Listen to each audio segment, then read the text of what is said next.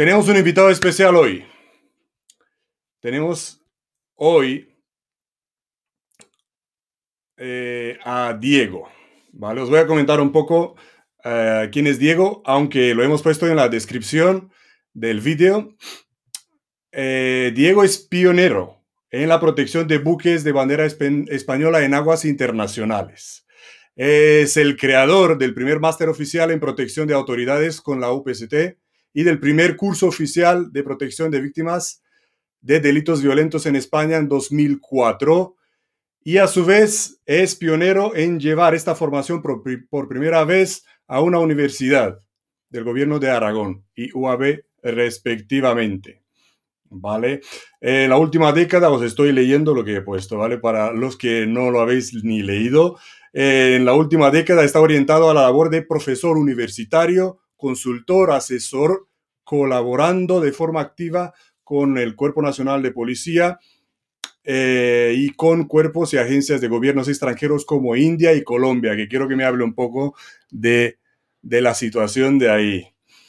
Eh, sin más, vamos a lo enfrente. Eh, muchísimas gracias por los comentarios. Gracias por confirmarme que estamos bien. Saludos y vamos allá. Adelante. Traemos aquí enfrente a Diego. Shalom, Diego. Buenas tardes, Todd, Shalom. Buenas, buenas. Gracias por aceptar. Gracias que por, te agradezco mucho que por fin te has hecho un hueco y hemos coincidido eh, para aprender un poco de ti. ¿Qué tal? ¿De dónde nos hablas? No, ahora te hablo desde Zaragoza, desde, donde, desde Zaragoza, España. Desde Zaragoza. ¿Qué tal el tiempo ahí? Veo que hace mucho sol. Bueno, hoy tenemos, hace frío, ¿eh? Engaña, pero sí. Eh, hoy hace un día muy bonito, con mucho sol. Sí, igual que aquí en Costa Blanca hace así a esperar. A ver. Eh,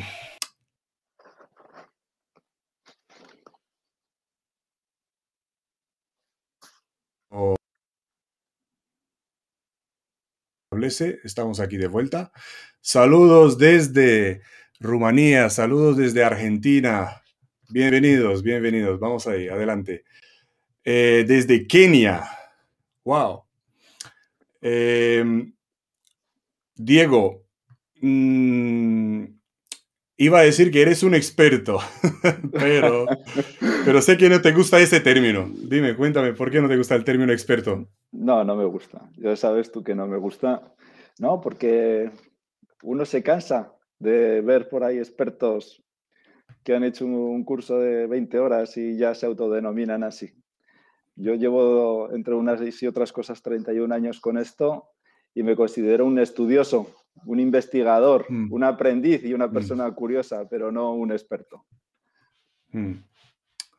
Bueno, eh, eres muy humilde, vamos a decir así, que eres muy humilde, ¿vale? Y vamos a, vamos a abrir un poco esta, esta caja que es Diego y a sacar un poco lo mejor que tiene dentro. Diego, ¿cuándo empezó todo? ¿Cuándo entraste en la seguridad privada? Bueno, eh, todo, ¿cuándo empieza todo? Empieza cuando tengo 14 años, que además es una revelación absoluta, ¿sí? De que me iba a dedicar a cuidar a la gente. Luego te explico por qué. Y empieza todo en el año 1988 en el servicio militar.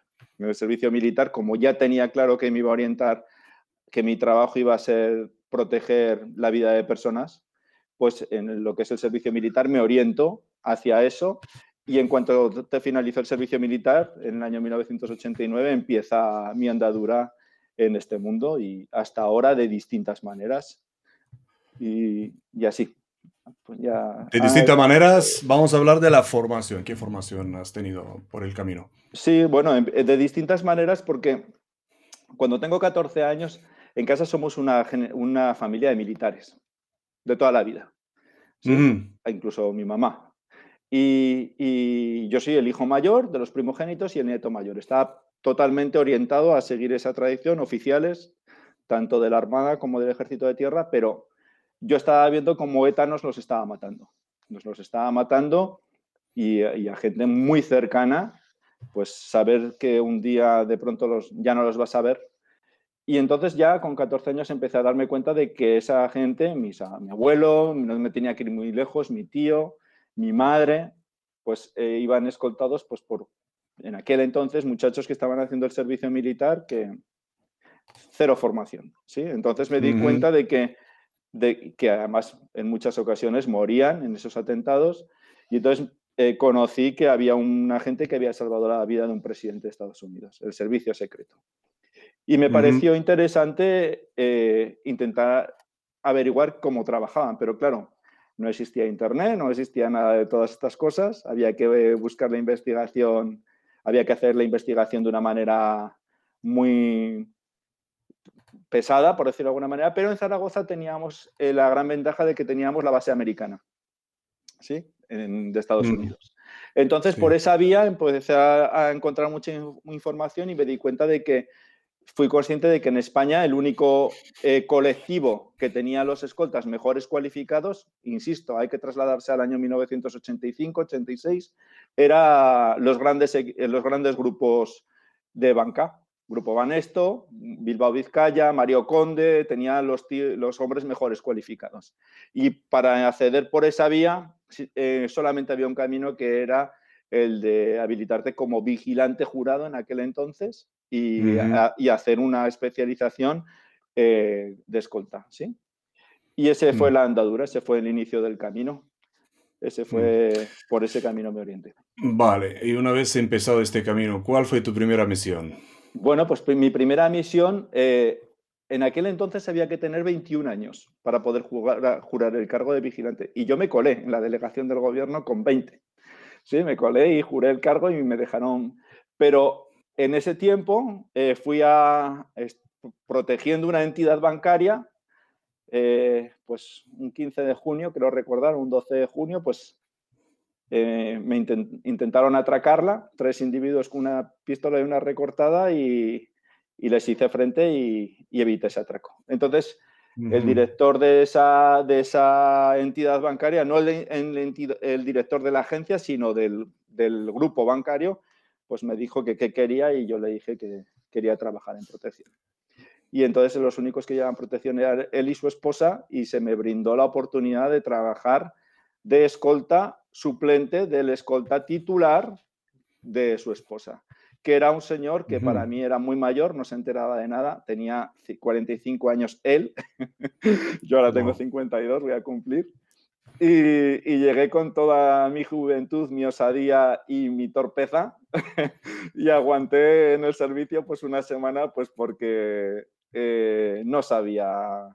Eh, técnicamente estaba muy bien preparado, era un animal físicamente, pero me faltaban todas las cualidades que son las que de verdad tiene que tener una escolta.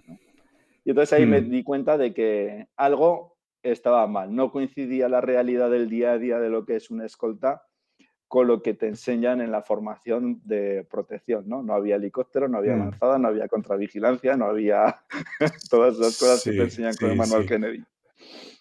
Sí, sí, incluso hoy en día, hoy en día se hacen unos cursos tan avanzados, tan avanzados que, que probablemente nunca vas a usar las armas que usas en el curso, pero bueno, cada uno es libre de gastar el dinero donde y como quiere, ¿no? Vamos a avanzar eh, un, poco más cerca de, la actualidad.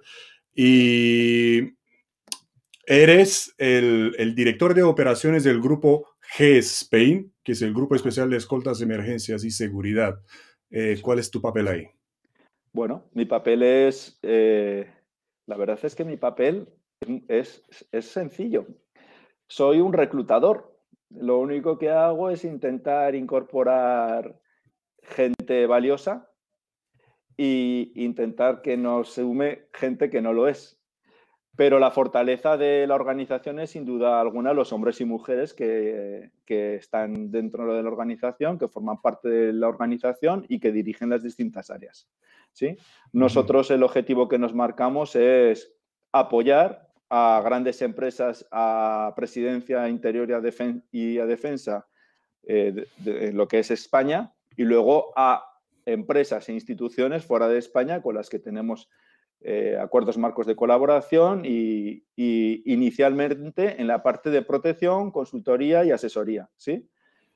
Con el paso de los años, la verdad es que los distintos programas que hemos ido desarrollando funcionan, funcionan muy bien, son referente y, y nos dedicamos más a la formación, sí, para la formación a alto nivel, podríamos decir. Vale, vale. A nivel em, gubernamental o te refieres a, sí, tenemos, bueno, igual, eh, porque eso es una cosa, es algo que ya nos dimos cuenta hace camino de 15 años, que efectivamente nadie lo hace prácticamente. El protegido también tiene que tener formación, ¿sí? Eh, el protegido, la persona, tiene que haber una corresponsabilidad entre protegido y protector, ¿sí? El protegido tiene que ser consciente de que puede eh, tirar por tierra el trabajo del equipo de protección o que puede mejorar el día a día con el equipo de protección. O incluso muchas veces eh, uno se encuentra en según qué sitios y en según qué circunstancias protegidos que van armados y que resulta que en determinadas eh, situaciones eh, el que te puede dar de baja no es el malo, sino que es la persona que tienes aquí al lado, pues porque eh, llevar un arma en estos casos casi siempre no obedece con tener el entrenamiento y las, y las condiciones psicofísicas para usarla en, situaciones que, son complicadas, claro. sí. hablando de, hablando de gobiernos, eh, he mencionado que has estado en India y Colombia. ¿Qué tal aquellos países? Bueno, empezando, eh, empezando por India. Bueno, India es, India es un sitio que, yo para trabajar mm, me, lo me, lo pienso mucho cuando tengo que ir, porque pues, eh, yo nunca he estado de turismo en India, he estado trabajando. Entonces, Y trabajando es muy complejo, es muy complejo por muchas cosas. Entonces, y, el nivel, lamentablemente, de la gente que te encuentras allí, del profesional, pues está muy a años luz de, cómo trabajamos en Europa y, por supuesto, y, los españoles. Con excepciones, con el CBI, el equivalente del FBI indio, que trabaja muy bien. Sí, hemos trabajado con ellos y bien. Colombia es todo lo contrario. Colombia te encuentras con los profesionales más competentes que yo he conocido nunca. Tengo mucho afecto, mucho cariño al, israelí, tengo mucho cariño al estadounidense, los franceses trabajan muy bien, los españoles, pues qué voy a decir. Pero el colombiano tiene un entrenamiento por el conflicto interno que tiene en el país, en el que llevan más de 100.000 muertos, de 100.000 muertos integrantes de, las, de la policía y del ejército a sus espaldas. ¿sí? y, y, bueno, eh, todos los días asesinan a alguien, todos los días, hace 12 años que trabajo en ese país, todos los días tienen alguna baja y tienen un entrenamiento que es brutal. Además tienen un, un sentido de, responsabilidad con el trabajo que desempeñan que no se encuentra prácticamente en ningún país del mundo. Colombia es un país que amo, he aprendido en Colombia a que se puede querer a dos países y que se pueda respetar y amar a dos banderas. Y Colombia es un gran país para trabajar y para desarrollarse. Sí, sí, conozco Colombia también. Eh, mucha verdad, ¿eh? Mm, cuéntanos una anécdota de Colombia.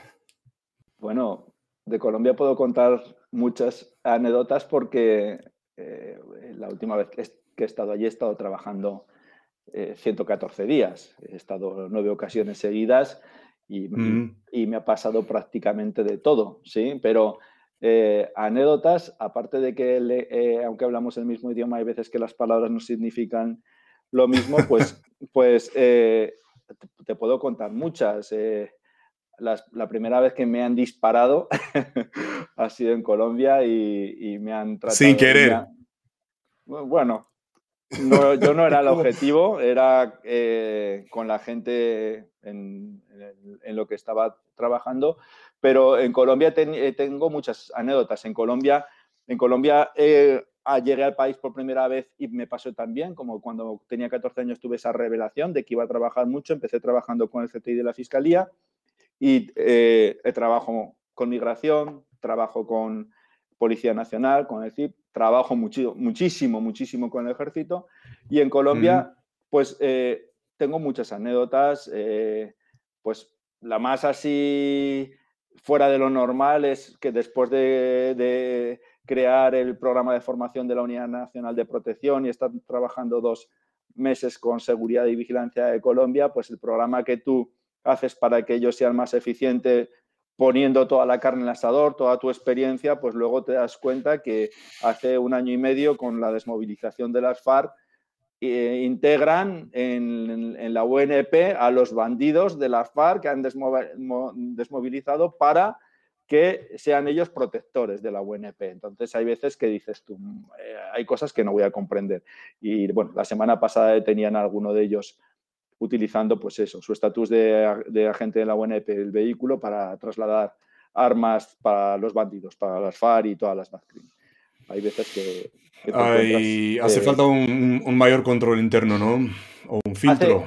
Hace, eh, falta reconocer bien el teatro de operaciones global en el que estamos, y es que la, y es el que la delincuencia es este, en el que la delincuencia transnacional y el crimen organizado manda. Eh, están manejando el 2,4, el 2,4% del PIB mundial y están eh, metidos absolutamente en todos los sitios, en todos los gobiernos, eh, tienen mm. tomados a todo a personas importantísimos y entonces están colando eh, los gobiernos de los países y se están dando situaciones pues, que son eh, totalmente incoherentes. ¿sí? Mm.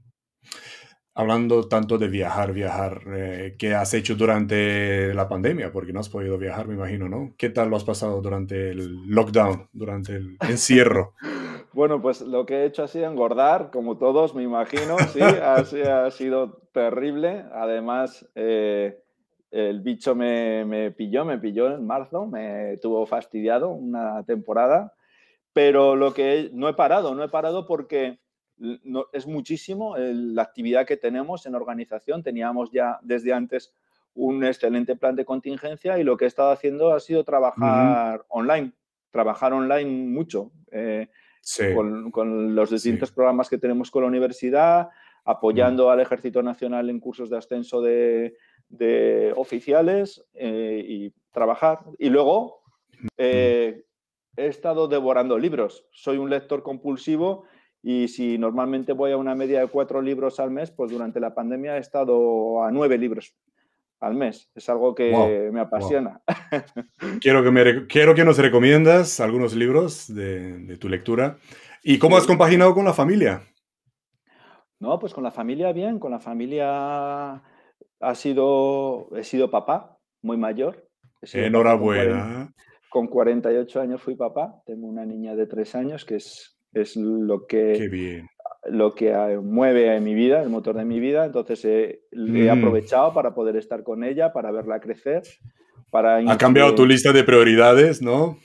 Totalmente. Tú sabes que cuando se es, uno se es papá eh, cambia todo. Y luego eh, todo lo que Dicen, dicen que una de las fortalezas que, manejamos y que tengo es la parte del análisis de conducta.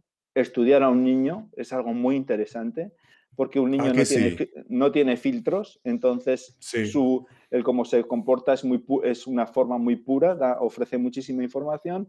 Y luego también soy una persona que estoy plenamente convencido que el carácter de, una, de, de las personas se forja hasta los 6, 7 años, ¿sí? 8 años quizás.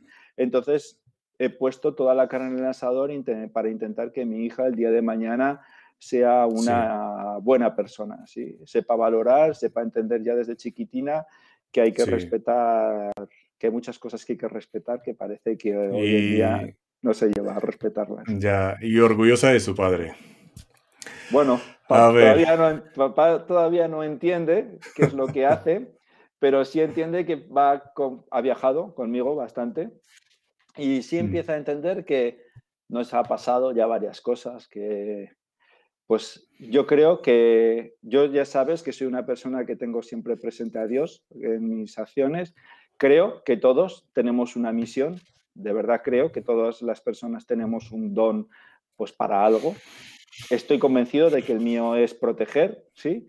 Y soy una mm. persona que, que continuamente tengo la oportunidad de, poder hacer cosas que aparecen ahí, ¿no? Soy una persona que me ocurren muchas cosas. Es eh, igual, evito asaltos, evito atracos, evito tirones, me soy el que dentro de un ave una persona se atraganta con el sándwich y me toca hacer la maniobra de Hendrix. Eh, eh, me pasan muchas cosas de estas. Sí. Doy gracias a Dios porque me dé la oportunidad de, poder estar en esas acciones.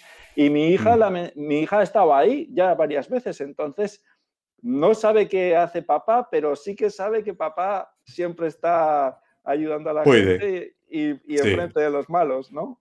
Qué bueno, qué bueno, qué bueno. Eh, vamos de vuelta a tu vida profesional. Diego, mm, uno de tus peores desafíos de tu vida profesional. ¿De los peores? Porque de la vida de, de tus mayores, porque de tu ah, vida personal, me imagino que uno de tus mayores desafíos es tu hija. Ahora de tu vida profesional, ¿cuál fue? ¿Cuál fue? Mira, eh, el mayor desafío que he tenido y tengo, y espero seguir teniendo, ha sido eh, eh, llevar a papel todo el conocimiento que tenemos, ¿sí? Porque una de... Eh, te lo voy a intentar eh, contar rápidamente. En el año 1992, después de esa experiencia con la mujer del presidente de un banco, tengo la suerte de poder cuidar de Camilo José Cela, que para el que no lo sepa, para la gente más joven, era premio Nobel de Literatura y era senador y era académico de la Real Lengua de la, de la, Academia de, la, de la RAE. Entonces, necesitaba protección. Sí, porque era una persona que estaba amenazadísima por la banda terrorista ETA y entonces lo que entonces se trabajaba de otra manera y normalmente la protección que se le brindaba era, pues cuando él se iba moviendo a, hacer distintas cosas, el gobierno de, cada comunidad autónoma era el que le brindaba la, la, protección. Tuve la suerte de que pude estar con él una temporada y él, eh, por una situación divertida que vivimos porque él estaba poniendo letra a la obra de Goya y entonces, eh, en aquel entonces, en 1992, mi novia era la maja de Aragón, una muchacha muy bonita. Entonces, a él le gustaban las mujeres más que un tonto los lapiceros y, no sabía yo ni quién era, pero eh, se dio cuenta de que se enteró de que yo era la pareja de esta chica y entonces presenció como me echaban una bronca importante, además hay fotos por ahí por internet, porque me presenté a trabajar un día con una corbata de los 101 dálmatas. Entonces los dálmatas eran chiquitines, pero a medida que la corbata iba bajando, los dálmatas eran más grandes y el jefe de cápsula me pegó una bronca tremenda. Entonces él eh, presenció esto y me dijo, mire Diego, haga un libro de cagadas, anote las cagadas en un cuaderno, porque yo escribiendo cagadas he llegado a ser premio Nobel de Literatura.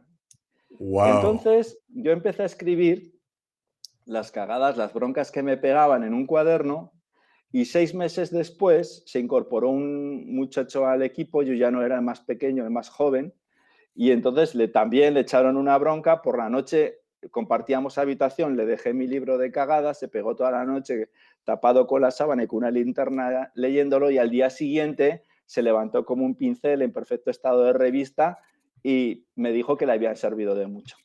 El fin a los dos o tres días me enteré que había fotocopiado el libro sin mi permiso y a mí eso me supo mal. Pero mi abuelo, un viejo coronel de infantería, que era una persona muy sabia, me dijo que me podía haber sentado mal el que hubiera fotocopiado el libro sin mi permiso, pero que tenía que poner en valor que él hubiese hecho eso porque entonces lo que yo había escrito tenía algún valor. ¿Sí? Que le pidiese al compañero que anotase sus cagadas también en mi cuaderno y que así ese cuaderno sería más rico. Y entonces me di cuenta de que todo esto que te ocurre cuando empiezas a trabajar, de que, lo que tú, a lo que tú te enfrentas no obedece con esos, esas formaciones que no obedecen con la realidad, nunca nadie lo había llevado a papel, nunca se había convertido en protocolos. ¿Sí? Empecé a elaborar protocolos sobre protección de víctimas de delitos violentos, sobre protección ejecutiva, sobre un montón de cosas que me di cuenta que mm. estaban completamente, no servían y en cambio las que servían nadie te las enseñaba. Y mi mayor reto, dando respuesta a tu pregunta, es seguir llevando a papel, elaborar protocolos que la gente se los pueda llevar a su casa, los pueda estudiar, sobre todas las situaciones a las que un protector se puede enfrentar. ¿Sí? Algo que creo que es algo importante. Sí, sí y, pensando en, me imagino, en todo lo que habrás tenido que apuntar ahí, ¿cuál es el top de las cagadas o, el número uno, el mayor error que puede cometer? Bueno, eh, eh, eh, el, la mayor, el mayor fallo que puede tener una escolta es el no ser reservado con el trabajo que desempeña. El confundir su trabajo con, que, con el confundir la confianza con la amistad. ¿sí? Yo he mm, trabajado con protegidos 6, 7 años y no me he tomado con ellos un café. ¿Sí? O no he dejado de tratarles de usted. O, o por supuesto, jamás les he hecho un servilismo de ir pasearles el perrito, de ir a hacerles la compra o de este tipo de cosas, ¿sí? O de irme de copas con ellos. Jamás, jamás. De hecho, quien ha trabajado conmigo y, ya con estos años ha sido mucha gente, sabe que siempre yo para eso he sido estricto y, he dirigido equipos y eso ha sido una máxima que no, que no, es no está permitida, ¿sí? Ese es el mayor, el mayor error que comete el escolta, el exceso de confianza con el protegido y la falta de discreción. Sí, y hablando de servilismo, mm, creo que me contestaste a, una pregunta que, tenía. Mm, la pregunta del millón. ¿Llevamos la maleta de nuestro protegido o no llevamos la maleta? Eh, o algún objeto personal del protegido que nos ocupe una mano o las dos manos. No se puede contestar. de la maleta. no se puede contestar ni sí ni no, porque eh, eh, cada, no hay una regla general. Estamos hmm. cuidando de un, de un magistrado que lleva una sentencia que es eh, la, atención en el país. yo he cuidado de un, de un magistrado que llevó el caso del solitario. ¿Sí? el asesino este que mató a mucha gente, o que ha sido el que llevaba el terrorismo, manejaba el terrorismo de baja, intensidad, mal llamado baja intensidad, porque con una piedra o con un cóctel molotov te pueden matar perfectamente. ¿Le custodias a ese magistrado en un momento dado un maletín? Por supuesto que sí. Pero tienes que valorar siempre si eso está, hace que desatiendas la labor principal que es la de proteger la vida de esa persona amenazada. Entonces, en, un momento dado, puedes además manejar un maletín en según que, en según que puede servir incluso para defenderte en un momento, ¿sí? Ante, no sé, cualquier tonta. Entonces, en un principio, nunca, pero como en todas las normas, hay excepciones. Lo que no vas a hacer, sí, lo que no puedes hacer es ser el tío que siempre le llevas al maletín a tu jefe. No, eso no. Ya, ya. Y hablando de, alto nivel, ¿puedes compartir con nosotros un cliente tuyo de alto nivel, como has nombrado ahora al magistrado? ¿Alguien más? Bueno, a ver, eh, el nombre, desde luego, el que quiera que haga los deberes, pero si te estoy diciendo que el mayor error que puede tener un es la falta de discreción, pero a ver, he tenido el honor Lo que puedas decir. No, pues he, tenido el honor de, este, ya sabes que siempre se protege a personas que tienen, un, en, el caso concreto de España, llevar protección no es un lujo, ¿sí? La gente asocia también la labor del escolta con el lujo, no, esto no tiene nada que ver. Llevar escolta, tener que llevar escolta es una faena, es un, es un servilismo, tener que salir de casa esperando a que alguien te venga a buscar y que te diga qué hay veces que no puedes ir a según qué sitios o que tienes que ir a una hora determinada, es una faena. Entonces, dicho esto, llevar escolta en España solamente lo lleva personas que tienen un riesgo real y elevado para su vida y me ha tocado en su día proteger al empresario hotelero más importante del mundo, me ha tocado muchos cargos públicos, muchos jueces, fiscales eh, y, bueno, eh, para mí siempre ser, sobre todo en el caso de los cargos públicos, para mí es un honor ser, como Rosa Díez eh, se refirió a nosotros en su día, ser un escudo de libertad y democracia, o sea, ser el que permite que un juez, un fiscal, eh, un, concejal pueda desempeñar el trabajo para el que ha sido elegido o para el que representa el Estado de Derecho hmm. es una responsabilidad tremenda porque, claro, estás garantizando, pues eso, que los derechos fundamentales eh, estén ahí, funcionen, matizando hmm. que el héroe o la persona verdaderamente importante es ese cargo público, muchas veces, o ese juez o ese fiscal. Sí. Porque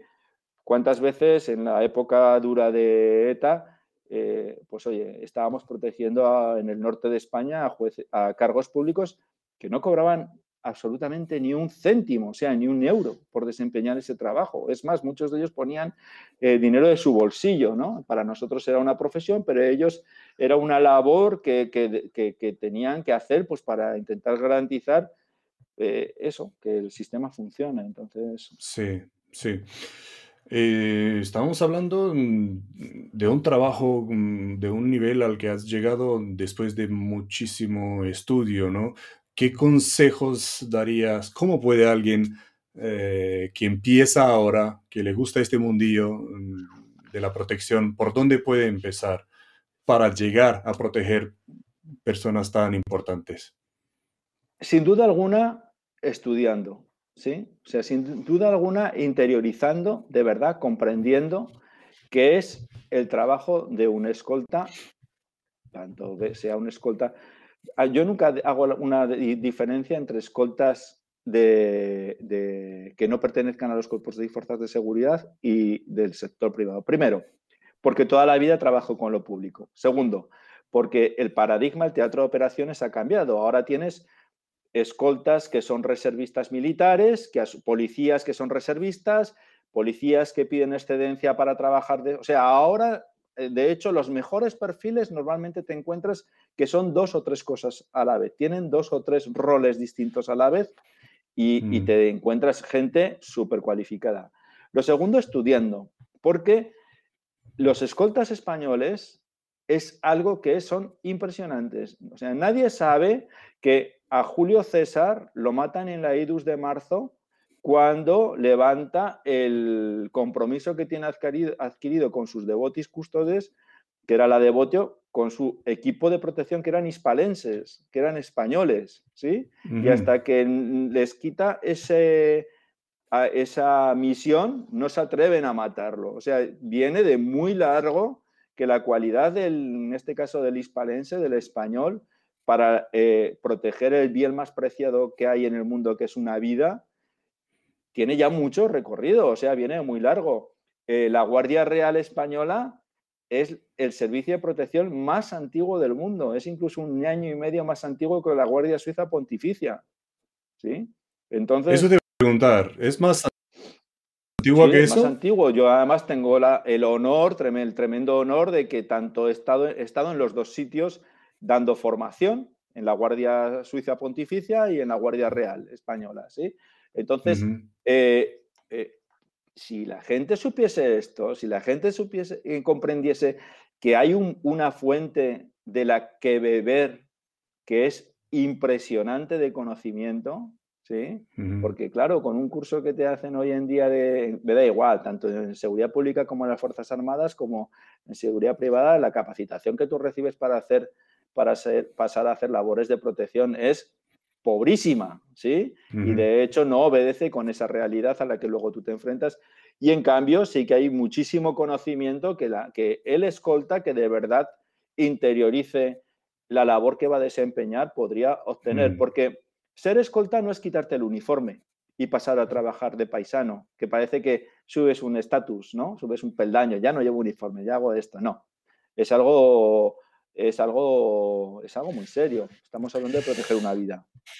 Sí, sí. Y ahora que, sabemos lo que tienen que hacer, ¿qué crees que están haciendo mal los principiantes? No, los principiantes están haciendo mal. A ver, igual que yo en su día metí mucho la pata y ahora la meto menos, eh, cuando se es joven te falta, se trabaja, manda mucho el cerebro límbico, el de las emociones, y, trabaja porco el neocortés, el cerebro lógico. Sí. Y además cuando la, cuando la información nuestra cabecita la, procesa trabajando las dos partes del cerebro a la vez, siempre, se, siempre manda la emoción, el plano emocional. Entonces lo que tienen que hacer es comprender que tienen que intentar estar el mayor tiempo posible en un proceso de atención voluntaria, muy, muy pendientes del trabajo que están haciendo. No tienen que, quedarse abstraídos. Tienen que mm. tomar mucha, eh, tienen que tener mucha percepción del cuál es su trabajo y el músculo más importante que tiene que trabajar una escolta es este. El cerebro, sí. Es el cerebrito, es el, saber estar preparado para trabajar contra el cansancio, la frustración, las jornadas larguísimas. Hay que, es muy importante para un, el escolta es una, es alarga, es como si fuese la sombra del protegido mm. y afecta mm. en un, hoy en día en un mundo totalmente controlado por, por, cualquier cosa que haces es grabada en un móvil y a, los 10 segundos está en, las redes sociales. Es importantísimo el cómo te mueves, el cómo vistes, el cómo te comportas, el cómo incluso comes, el cómo eh, estás ahí. ¿sí? Mm. Y, lo que sí que observo eh, y, me, y me preocupa es la falta de tensión en los equipos de protección. Hoy en día observas la forma de andar, la forma de mirar, la forma de moverse, la forma incluso del porte de las armas eh, cortas de mm. los equipos de protección y ves gente que no, lamentablemente, no tienen interiorizada eh, el, trabajo que están desempeñando. ¿Crees que eh, falla algo también en el sistema de formación obligatorio en la seguridad privada? No, por supuesto, falla todo. Falla todo mm. porque falla todo, eh, falla todo porque uno, eh, estás habilitando, en el caso concreto de, de, cómo se habilita una escolta de seguridad mm. privada, estás habilitando para la labor de escolta a un personal que ha hecho un curso previo de... Jamás, la mayoría de las veces no, han tocado un arma de fuego nunca, ¿sí? No están en posesión de una licencia de armas. Sí. Que no, no se está valorando la, el perfil psicofísico, ¿sí? En absoluto. Que se les sigue formando con un manual Kennedy que no obedece con la realidad de la misión que van a desempeñar. Y, a partir de ahí es todo un, es un, es todo un, un cúmulo de, de, sinsentidos que claro, luego pasa lo que pasa. Sí, sí. ¿Y, dónde crees que va? ¿Dónde ves eh, la seguridad privada en España en un futuro próximo? No, la, ¿Hacia dónde se dirige? La seguridad privada en España ya son 20 años en la, en la que vemos que va o sea, tiende a desaparecer, tiende a ser sustituida por el sector servicios, ¿sí?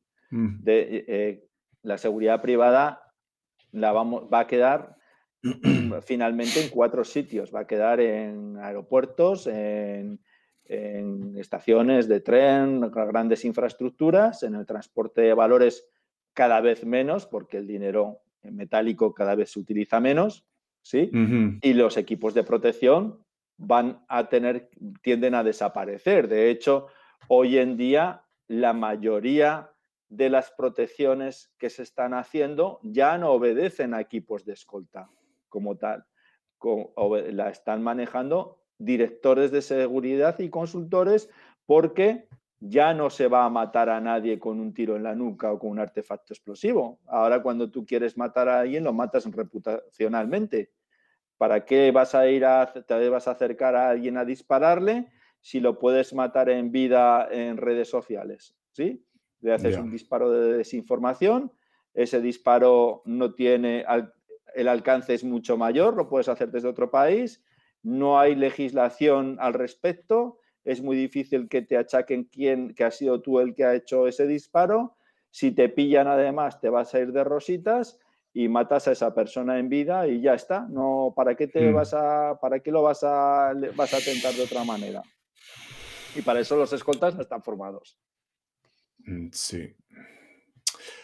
Em, me has dejado un poco pensando, ¿no? En el futuro.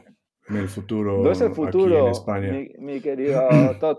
Es ya el presente. Ya, vamos, tarde. O sea, el, teatro de operaciones hoy en día de los equipos de protección, sin duda alguna, es también el mundo digital y sin duda alguna, hoy en día, más que nunca, lo que tiene que trabajar el escolta es el plano cognitivo. ¿sí?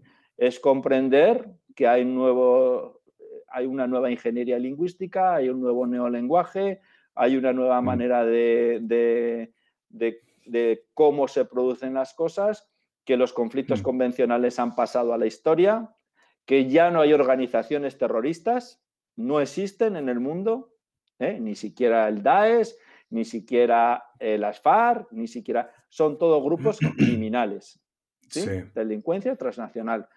Todo al lado del terrorismo ha pasado a convertirse en modus vivendi. Todos trafican con obras de arte, todos trafican con cocaína, todos trafican con personas. Y hoy en día la razón de ser de todos los grupos delincuenciales es eh, la pasta, ¿sí? ya no la ideología. Entonces ahora este, estamos ante un nuevo paradigma, pero ya llevamos en él varios años. Hmm. Vamos a volver al, título de la entrevista, que es la regla de los 5D ¿no? para el éxito. Vamos a darle un repaso, a ver, ¿cuál es tu teoría de los 5D?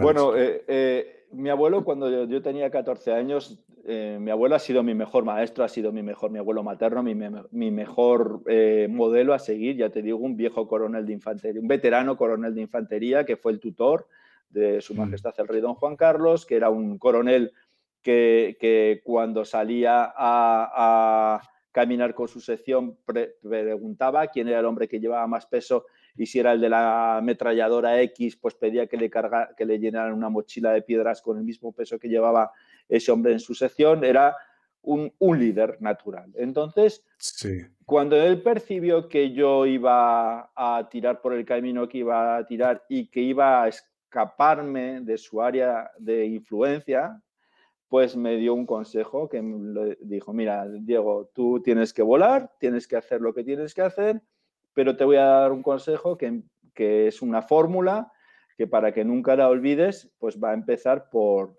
letras D, como es tu nombre, Diego, ¿no?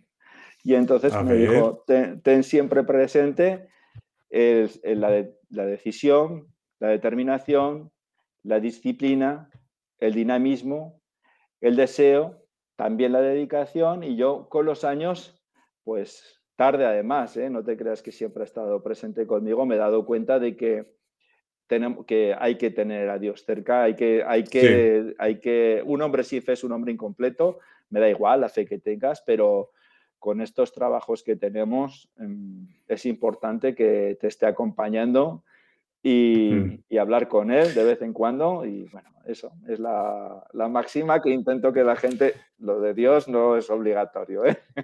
Ya, has, hecho lo mismo que algo parecido a lo que hizo el, aquel escolta que ha cogido tus apuntes y ha, sumado los suyos, ¿no? Has hecho lo mismo, ¿no? Has aportado el sexto de a la lista que te pasó tu abuelo, ¿no? Bueno, claro, porque... Y seguirás añadiendo. Probablemente, sí, porque, pues eso, eh, siempre todo Me encantó uno. Sí, me encantó uno, aunque todos son importantes, los cinco son importantes, se me quedó la disciplina es, muy importante la disciplina. La disciplina, mira, yo, de verdad, a los compañeros que, nos están acompañando, gracias a todos. Eh, de verdad, yo no soy un hombre para nada inteligente, ¿sí? Para nada, para nada, para nada. Lo que soy es un hombre súper trabajador, ¿sí? Si tú trabajas, si tú tienes buenos hábitos, si no te frustras, si cuando necesitas meterle algo 12 horas, le metes 16. Si tú eres el que primero llega y el último que te vas, si te importa un bledo lo que piensen los demás de ti, si tú de verdad entiendes que cuando tienes que asumir responsabilidades, liderar solamente es una cosa, que es servir, es trabajar para tu equipo. Tu equipo es el que mm. te hace grande y tu equipo es el que te proyecta. Y entonces todo pasa por la disciplina, todo pasa por mm. llegar a casa y aunque estés agotado, darle un cuidar a tu familia. Quitarte bien la ropa, colgarla bien en una percha, limpiarte los zapatos, eh, levantarte al día siguiente por muy agotado que estés con el tiempo suficiente para hacer todas las cosas con tranquilidad. Y es disciplina. Disciplina es lo más importante, que además nos, intentan Ahora oigo mucho en los colegios, ¿no? Que dicen inteligencia emocional para los muchachos, eh, cosas de estas que sí, que son importantes. Pero todo pasa por la disciplina. Un niño tiene una única obligación, que es estudiar. Y eso es, conlleva disciplina. Y si no le gustan las matemáticas, pero es disciplinado, cuando comprenda cómo, qué son las matemáticas, probablemente mm. le terminen gustando. Y eso no se mm. soluciona con inteligencia emocional. Eso se, soluciona estudiando. ¿Sí? Ya, ya, ya. ¿Qué está estudiando Diego Miranda? Que me imagino que sigues estudiando, te sigues formando, estás haciendo cursos. ¿Qué estás haciendo hoy en día? No, hoy en día eh, la parte de análisis de conducta lleva 12 años conmigo. Mm. Con la parte de análisis de conducta parece ser, parece ser que lo estoy haciendo bien porque es con lo que más estoy trabajando con instituciones. Mm. Oye, mm, ya me lo ha reconocido así el Cuerpo Nacional de Policía con la medalla al mérito policial, ya me lo ha reconocido así el Ejército de Colombia con, con decoraciones que ha sido el primer extranjero que se las ha dado. Para mí es un honor. para, mí, para mí es un honor, pero la parte de análisis de conducta es fundamental. Y ahora en estos dos últimos años, la ingeniería lingüística es lo que a mí me, quita el sueño. ¿Sí? Ingeniería lingüística. Sí, cómo denominamos a las cosas. Si hay palabras que desaparecen, por ejemplo, estos dos años están desapareciendo los, los héroes españoles, están tirando eh, estatuas, están desapareciendo estatuas, en los dos últimos años se está atacando al cristianismo como nunca se había visto antes en el Occidente. Y esto obedece a una estrategia. Si a la gente, bueno, los, muchachos de 30 años hacia abajo, incluso los vascos, ya no saben quién es Miguel Ángel Blanco. ¿Sí? O no asocian ETA con banda terrorista. Si mm. tú eliminas palabras del lenguaje cotidiano o las sustituyes por otras, cuando las oyen, en el cerebro no te dicen nada. Y entonces eso te hace que tú pienses de una manera distinta. Incluso fija en ti creencias que son distintas. Sí, está pasando en España con el modelo de educación en el que en 17 comunidades autónomas hay 17 historias de España distintas. Y eso es mucho más importante de lo que ahora parece. Porque si a una persona que siente respeto por el Estado de Derecho, por su bandera, por su, o sea, no hay ni un solo país en el mundo en el que los ciudadanos no sientan respeto por sus instituciones y por su bandera, no la quieran en caso, y en España eso te convierte en facha.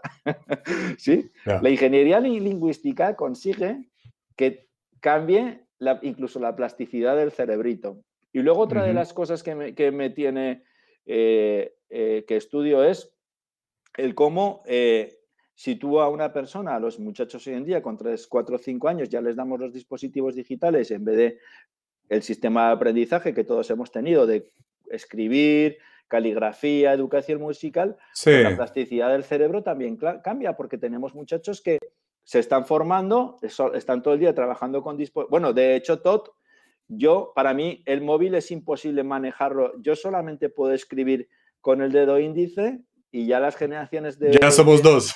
Sí, pero todos los muchachos funcionan, escriben con los pulgares. Sí, algunos ni lo miran, lo hacen sin mirar. Sí, pero exacto, pero entonces eso ha afectado incluso a la, fisionomía, ¿sí? O sea, morfológicamente esos muchachos, los huesitos, su manera de trabajar eh, ha cambiado y eso obedece a muchas cosas. Ha cambiado su línea de tiempo, ha, cambiado. Entonces, con eso estoy estudiando. ¿Por qué? Los sistemas de aprendizaje se tienen que adaptar a la nueva plasticidad del cerebro.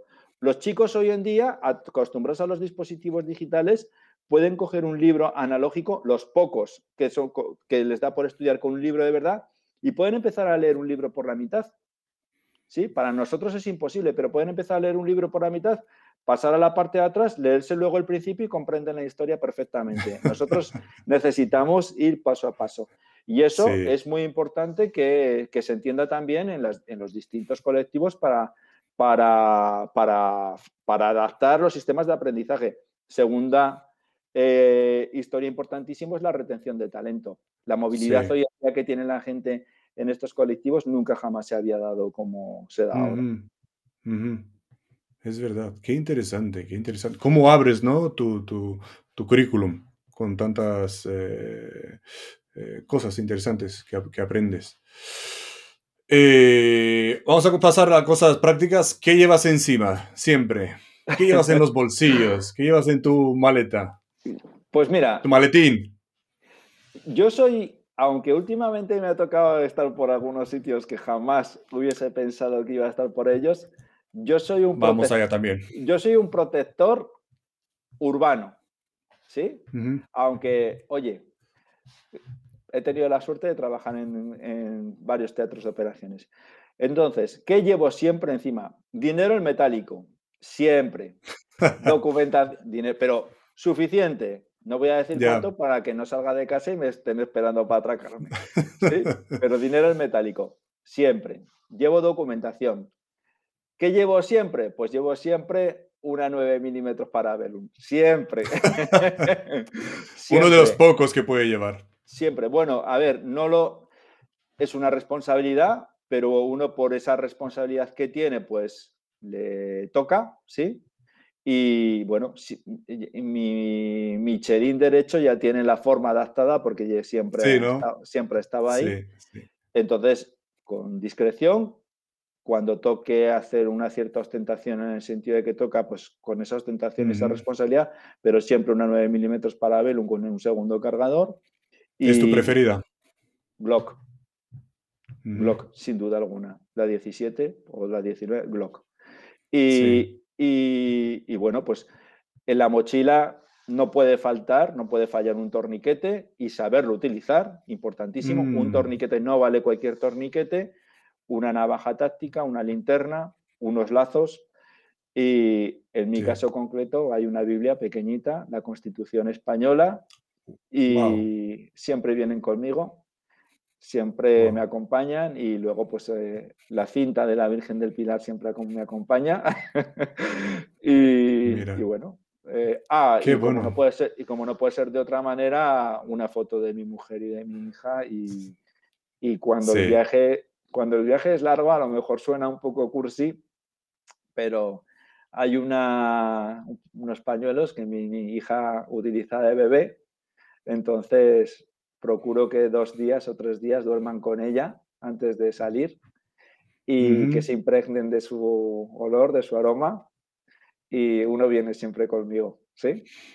Sí, y reconozco el, gesto porque yo también siempre que salgo llevo ahí dos calcetines de, mi, de mis nenes y son unos calcetines que me entran en ese dedo, pero siempre los llevo ahí conmigo.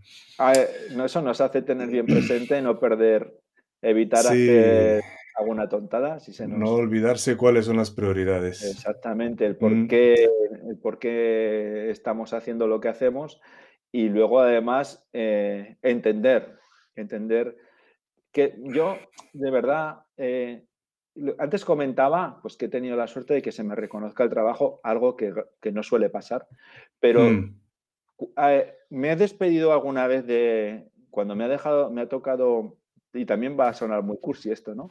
Pero cuando he dejado de trabajar con algún protegido, recuerdo tener niños, esos protegidos pequeños, y tres, cuatro niños, alguno de ellos divorciado. Entonces el día que estaban con ellos, pues eran muchos niños pequeños para ir a cruzar y que ellos de manera eh, automática, cuando llegaba la hora de cruzar, uno te tomaba la mano, ¿no? Eso es como la, como lo, lo, lo, que tú decías del maletín, ¿no? Tú vas de jefe de cápsula y un niño de cinco años, de cuatro años, te toma la mano, porque el padre lleva en una mano a otro un crío, en la otra a otro, y, hay niños por ahí, ¿no? ¿Y qué haces en ese caso? Pues obviamente ejercer control sobre el núcleo familiar, mejor que el niño esté contigo a, que, a que se vaya.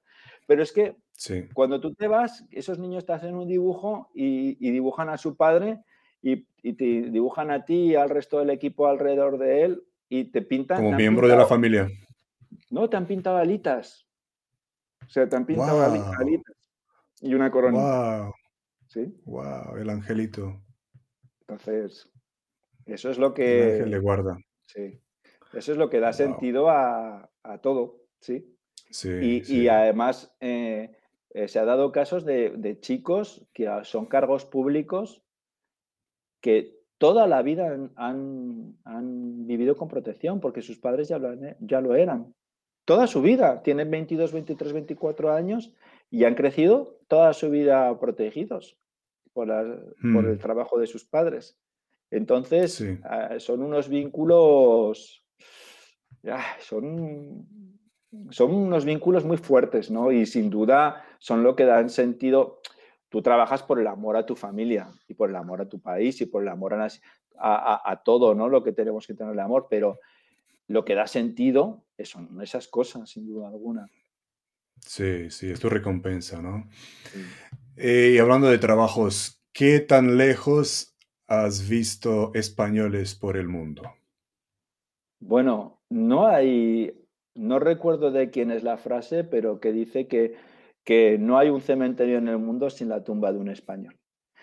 Y no se puede comprender el mundo sin la influencia, el legado, la historia y la, la cultura, la literatura española. ¿sí? El mundo es como es por la influencia de España en el mundo, ¿sí? Los avances mm. tecnológicos, las primeras misiones humanitarias, la hora, bueno, en fin. He, encontrado españoles, bueno, España con las Fuerzas Armadas es uno de los países que más despliega en el mundo. No el número de, efectivos, pero sí en cantidad de sitios en los que estamos y casi en todos es en labores de instrucción. He encontrado españoles, en, he encontrado españoles en México, en Venezuela, en, Colombia, en la India, en, el norte de África, en todos los sitios, realizando distintas labores. Hmm. Y, bueno, eh, eso, España tiene expatriados de forma temporal o de forma, o de forma permanente en, todos los sitios del mundo. ¿sí? Es que nuestra, nuestra gente trabaja bien realmente y se adapta muy bien a cualquier cultura y a cualquier teatro de operaciones. Sí, sí. ¿Y en algún sitio que has llegado y has dicho, joder, ¿qué hago yo aquí? ¿Te ha pasado? Eh, sí, me ha pasado, me ha pasado porque, pero no, más que por el sitio en sí, por el, por el momento, ¿sí? Porque eh, cosas que te van a pasar y que no te va a explicar nadie, ¿sí? Sí. Cosas que te van a pasar es que te van a dar diarreas en muchos sitios. Y eso no te lo va a decir nadie. Y no te va a decir nadie que... No, no te lo va a explicar nadie. No te lo va a explicar nadie. Y no, y no te va a decir nadie que, vale, no bebas agua de ningún sitio, pero... Y estás todo el día con el botellín de agua, pero que cuando te ha caído un hielo en la bebida o cuando te han lavado una ensalada o cuando simplemente te lavas los dientes, ahí ya has caído, ¿sí? Entonces, me ha pasado, me han pasado cosas que, pues que no, pues que, pues que macho, que no, uno, hay veces que ve el túnel ahí, esa luz al final del túnel y ya no se puede más. Y me han pasado en algunos sitios, pues me ha pasado... Lejos de casa. No, lejos de casa y en los jardines del FBI indio, de la máxima dirección, vamos, ahí de No me digas. Sí, Dios mío, por favor, ¿sabes?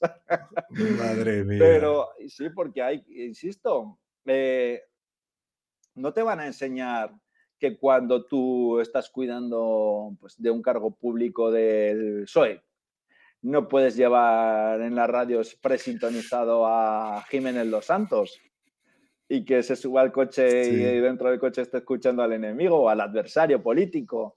O no te van a enseñar muchísimas cosas, ¿no? Lo que ¿cómo, hace, ¿Cómo debe hacer la maleta un escolta? ¿Qué debe de llevar en su día a día? La pregunta que tú antes me hacías, ¿no? O que en la cajita que tú llevas, o que en la cajita que tú llevas en el maletero del coche, pues oye, ponle un, velcro para que la cajita no se vaya moviendo por dentro del coche y vaya pegando golpecitos. Eh, o cómo, o, 50.000 cosas, ¿no? Cómo se, cómo se anula el, ruidito del coche que no, eh, no, deja de sonar cuando no te pones el cinturón de seguridad, porque hay veces que no te puedes poner el cinturón de seguridad y el coche está permanentemente tiriri, tiriri, tiriri, y eso es, pues en el 95% de los coches es tan fácil como meter la cabeza de la parte de abajo del coche y hacer así en una fichita y soltarla, ¿no? Entonces, esas cositas. Eh, ¿Algún suceso inoportuno que te haya pasado y que te haya, o algún error que has cometido y te dio una gran lección de vida? Sí, eh, nosotros hemos, hemos, hemos vivido en primera persona, a mí he tenido momentos de tensión, sí, pero lamentablemente hemos tenido, hay muertos encima de la mesa hace mucho tiempo, porque hemos sido los buenos los que nos hemos encontrado en según qué sitios trabajando y hemos pensado que los otros eran los malos. Y por falta de coordinación hemos incluso eh, tenido enfrentamientos, enfrentamientos armados, ¿sí?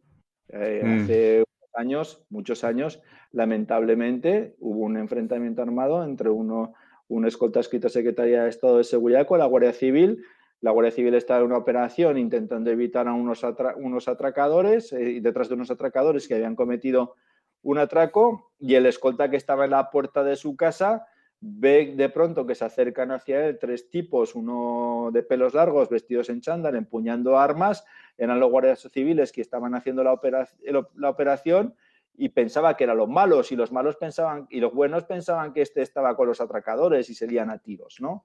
Entonces, eh, muchas veces hay también, son dinámicas, yo a toda nuestra gente le obligo o le recomiendo a que, oye, estás trabajando, porta credenciales, que enseguida se vean sin que tú tengas que utilizar las manos. Eh, muchas dinámicas que, que, lamentablemente esos momentos feos pues se han dado en muchas ocasiones por, por, no por falta de comunicación entre los buenos, ¿sí? ha ocurrido. Y hablando de esos y, hablando de esos pequeños detalles, ¿crees que el tamaño importa? El tamaño, del escolta. Sí, el tamaño del escolta eh, importa, es importante cuanto más, pero yo creo que más que el tamaño, eh, importantísimo, es también muy importante el peso, ¿sí? Cada vez te encuentras más gente demasiado de gimnasio, demasiado anabolizada, que digo yo, que luego a la hora de tener que aguantar de pie, andar, eh, yo siempre pongo un ejemplo, Todd. Un escolta tiene que poder subir a un piso 4, a un piso 5, por las escaleras en el tiempo que suba su protegido por el ascensor. El ascensor, qué bueno. Y entonces, cuando llega arriba, se tiene que poder despedir de él y decirle adiós, don Fulano, buenas noches, sin que se esté asfixiando. Sí, sí. Entonces, yo creo que es muy importante la buena condición física, el peso hay que cuidarlo mucho, o sea, hay que ser ágil, ¿sí? Y obviamente, pues hay que tener, pues, pues, pues, oye, una de las cosas que puede ser que le toque hacer a un miembro de protección es una cobertura personal y si el protegido te saca la cabeza, pues, pues difícilmente lo vas a poder hacer, ¿no? Pero bueno, mm. depende. También es cierto que, que si tú te paras a pensar en los equipos más letales tipo SWAT, eh, Navy SEAL, eh, equipos operativos los más rápidos, son mm. gente hispana, latinoamericana, españoles, pequeños, nerviosos, rápidos, letales. las unidades de intervención del choque suelen ser las unidades de intervención tíos grandes, muy fuertes, ¿no? Pero eh, cuando estamos hablando de equipos rápidos o unidades de operaciones especiales, son tipos pequeños, eh, fibrosos y con mala leche, ¿sí? Entonces, depende también del teatro de operaciones. Sí, que en su prueba de 400 metros seguro que sacan por debajo de 60 segundos, porque eso a mí me gusta, me gustaría antes. Eh, si quieres ver si tienes buena condición física, haz la prueba de los 400 metros de velocidad. Si sacas por debajo de 60 segundos, tienes muy buena condición física y si no sacas 60 y sacas un minuto 10, un minuto 20, corre más rápido a sacarlo en 60 segundos y ahí sabes que tienes una buena condición física. Sí, ¿no? Y, muchas cosas. Eh, yo recuerdo muchísimas veces me ha ocurrido sí. estar a menos 6 grados en un sitio totalmente nevado y, estás esperando a que salga eh, protegido y te toca estar una hora y media en la puerta de plantón. Y, ese frío va calando. Y gente. Y, la gente y, antes estábamos hablando de, del saber, del estar preparado aquí. Sí. Y eso, eso hay que trabajarlo. Perdona que te interrumpa. Eh, ¿Cómo te mantienes despierto, Diego? ¿Cuál es tu secreto? ¿Tienes algún secreto para mantenerse despierto horas y horas y horas? No, e, el, secreto para mantenerse eh, despierto es estar en un proceso de atención voluntaria. O sea, no distraerte, ¿sí? Estar en un proceso de verdad de ser consciente de lo que estás haciendo. Eso pasa por muchas cosas. Eso pasa primero por saberte vestir, ¿sí? Para cada sitio al que vas a ir. Ya. ¿sí? Es, importante, pero no vestir en cuanto a la, indumentaria estético, que también es importantísimo, sino claro. qué ropa me va a hacer falta, cómo me voy a calzar, qué es lo que me hace falta, qué partes son las que ante el frío qué es lo que debo de proteger. O ante calor, hablando de Colombia, India, ¿no? O ante, el calor, ¿sí? Bueno, pero ¿sabes qué ocurre? En el caso concreto de Zaragoza, la gente que somos de Zaragoza podemos trabajar en cualquier clima del mundo porque, de verdad, Zaragoza es una ciudad en la que el aire nunca cesa y en la que seis meses al año podemos tener el mismo día una diferencia de 25 grados de temperatura. Hmm. Entonces... ¿Cuál ha sido, cuál ha sido el sitio más caluroso que, por el cual has estado, que has dicho, eso no lo he visto en ninguna parte? Mm, pues es que eh, dos sitios, India, Pune, la localidad de Pune, Colombia, la localidad de Barranca Bermeja, pero, insisto, no me ha pegado más duro que Zaragoza, que tiene el clima semidesértico. De hecho, he estado trabajando en ambos dos sitios con manga larga, incluso una chaqueta encima, cuando la gente estaba en manga corta asfixiada y me ha ocurrido con, con equipos a los que les sacaba veintitantos años, que me decían, después de grandes caminatas, esto lo digo con la mayor humildad del mundo, pero me decían, profe, ¿usted no suda? Digo, claro que sudo, pero todavía no, pero todavía no. ¿Sí? Entonces, eh, también el, de donde tú vienes, sin duda alguna, va a. lo que pasa claro, es que, claro, claro. Eh, hay que entrenar. el, eh, tienes que entrenar el estar en un coche en el que no haya aire acondicionado. Sí, sí. ¿sí? hoy en día a la gente le sacas un coche sin aire acondicionado y, igual les da un Claro, claro. Y bueno, yo he sudado mucho en Tegucigalpa. Tegucigalpa por mí, para mí es un horno, es un horno en la tierra. Eh, bueno, hablando de, dependiendo del sitio de donde vienes, ¿no? Yo de origen rumano, pues llegar a Tegucigalpa en, en, un, trabajo pues ha sido fatal. Pero bueno, nos hemos desempeñado. Seguimos. Em, ¿Qué libros recomiendas, Diego? Mm, hay tantos y tantos y tantos y tantos libros. También depende de lo que sea la curiosidad de cada uno, pero... Eh, para quien quiere entrar en ese mundillo y para quien está allá. Bueno, a ver, cualquier libro, yo creo que, yo creo que una escolta, hay veces que vemos, reconoce, nos llegan acciones, ¿no? El, el equipo de protección eh, se enfrenta a una persona que ha llegado a, atacar, a tirar un pastel, a, una cápsula, ha repelido una agresión. Para mí, en ese caso, el equipo de protección ha fallado. Aunque haya salido el VIP ileso, ha fallado porque ha sido eh, previsible. Había un personaje que estaba ahí esperándoles. ¿sí?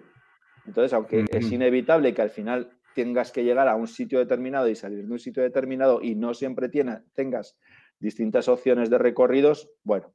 Entonces, yo creo que una persona que se interese por esto, es importantísimo que aprenda cuáles son los ciclos de inteligencia, cómo hay que trabajar la inteligencia, cómo tengo que anteponerme a la situación, cómo tengo que ir por delante. ¿sí? El equipo de protección no está para hacer frente con fuerza a la situación, sino para hacer frente a las situaciones anticipándose. Entonces es muy importante que conozca que hay unos ciclos de inteligencia que hay que comprender, que hay que saber cómo se funciona.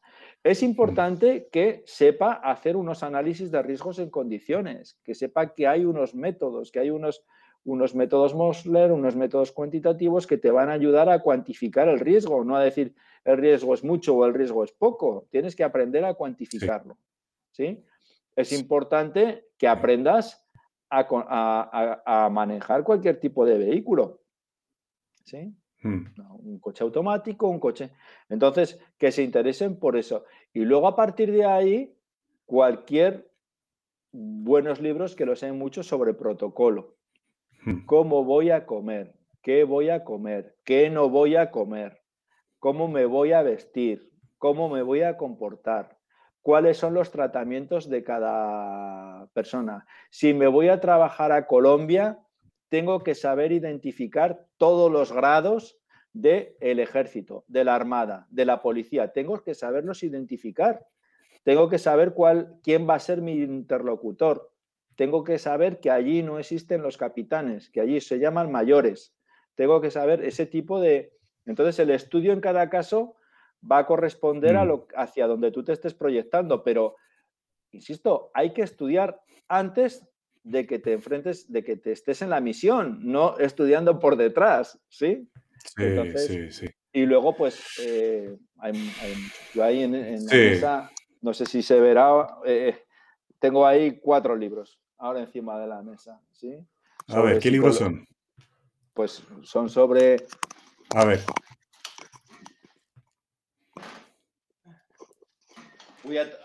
tomo dos. Tomo dos. Jordan Peterson.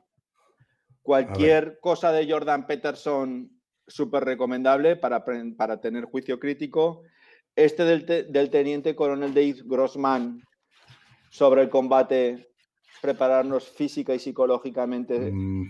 Eh, hoy en día nos estamos encontrando a infinidad de tertulianos que pretenden analizar desde un plató de televisión cómo ha sido la acción de un policía en la calle, de un protector, ¿sí?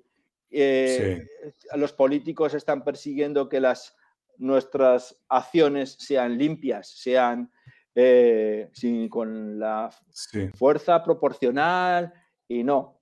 Cuando toca estar, hay que pelear, las peleas no son limpias, las peleas no son legales, las peleas son sucias, en las peleas se sangra, se suda, se puedes perder esfínteres. Entonces hay que aprender este tipo de cosas. Sí, sí. Para los que llegaron tarde, Diego, ¿nos puedes eh, dar un repaso otra vez de cuáles son los 5D de la regla del éxito?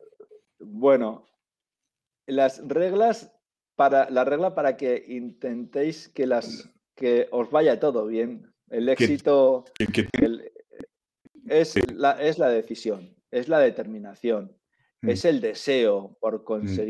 Es el dinamismo. La más importante es la disciplina. disciplina. ¿sí? Mm. No trabajen, que no trabajen nunca pensando en el éxito, que no trabajen nunca pensando en la medalla, que nunca no piensen.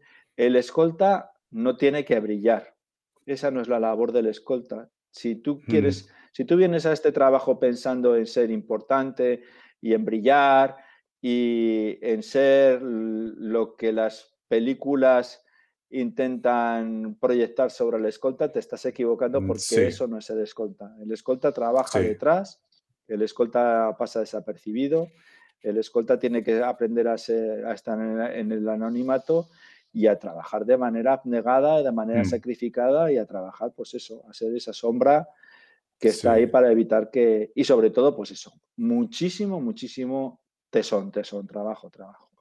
Mm.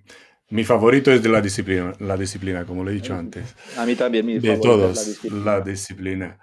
¿Dónde te puede encontrar la gente? Diego Miranda, ¿dóndónde estás online? Bueno, ah, yo ya hace camino de 20 años, cuando tomé responsabilidades, eh, los compañeros que tenían responsabilidades me salían en los medios con las iniciales y, y con la cara oculta, ¿no? Yo desde el primer día, hace 20 años, he salido siempre, cuando ya tuve que asumir responsabilidades, he salido siempre a cara descubierta con nombre y apellidos porque los que se tienen que ocultar son los chorizos, son los delincuentes, son los malos. Todos hemos visto desde pequeños al pato Donald a los golfos apanadores o los que asaltaban las diligencias en el oeste que se ponían un pañuelo, ¿sí? Y salvo raras excepciones, nosotros somos los escudos de libertad y democracia y con lo que eso implica, tenemos que mm. estar ahí con nombre y apellidos y a cara descubierta. Entonces, encontrarme en redes sociales es fácil, poniendo Diego Miranda, y siempre cualquier compañero que me necesite para algo serio, ¿sí? Me va a encontrar a su lado, ayudándole, ¿eh? sobre todo si lo, que, si lo que quieres estudiar, lo que quieres formarse, en la organización que dirijo hay extraordinarios hombres y mujeres que han crecido estudiando, formándose y son unos auténticos cracks. Tenemos en España personas como David Buisán, como Gabriel Giner, la gente de que son, vamos, son unos referentes dentro de estos colectivos mm. y, y, encontrarme es fácil, ¿sí? Y eh, bueno, pues ahí estamos por LinkedIn, por el blog, por muchos sitios. Sí, sí. Eh, tus detalles, tus enlaces a los a tus redes y a tus páginas y a tu blog personal y a, y a la asociación del vídeo. Y Diego, nos quedaríamos más pero vamos a tomar una pausa hasta que nos dejen viajar y te puedo ver en persona. Me encantaría verte en persona, conocerte más y, hablar cara a cara ante, ante un micrófono y volver, volver a hacer una entrevista cara a cara. Bueno, ¿Qué te parece? Pues a mí me parece encantado. Ya sabes que yo soy no soy de entrevistas, huyo de ellas. De hecho, pues por alguna acción que ha habido por ahí buena, se lo han intentado y no, pero sí, contigo todo, ya sabes que siempre a, lo que Me quieras. Siento afortunado. A tus Me siento afortunado. No, y yo de un honor, un honor. Porque creo que es importante, bueno, pues, oye, los que ya llevamos muchos años en esto, pues ah, sí, de, igual sí que podemos aportar algún consejo válido para la gente, sobre todo que está empezando. Y oye, esto es una muy buena ventana un muy buen medio para ello y oye, a tus órdenes en primer tiempo de saludo. Muchísimas gracias, Diego. Y quienes quieren saber más, quienes quieren preguntar más, ahí tienen los detalles de Diego Miranda. Y hasta que podamos vernos en persona, Diego, muchísimas gracias. Hemos aprendido mucho de ti. Y, y nada, hasta la próxima. Muchísimas gracias. A ti, todo. Un abrazo. Diego Miranda para todos ustedes, señores. Hasta luego. Adiós.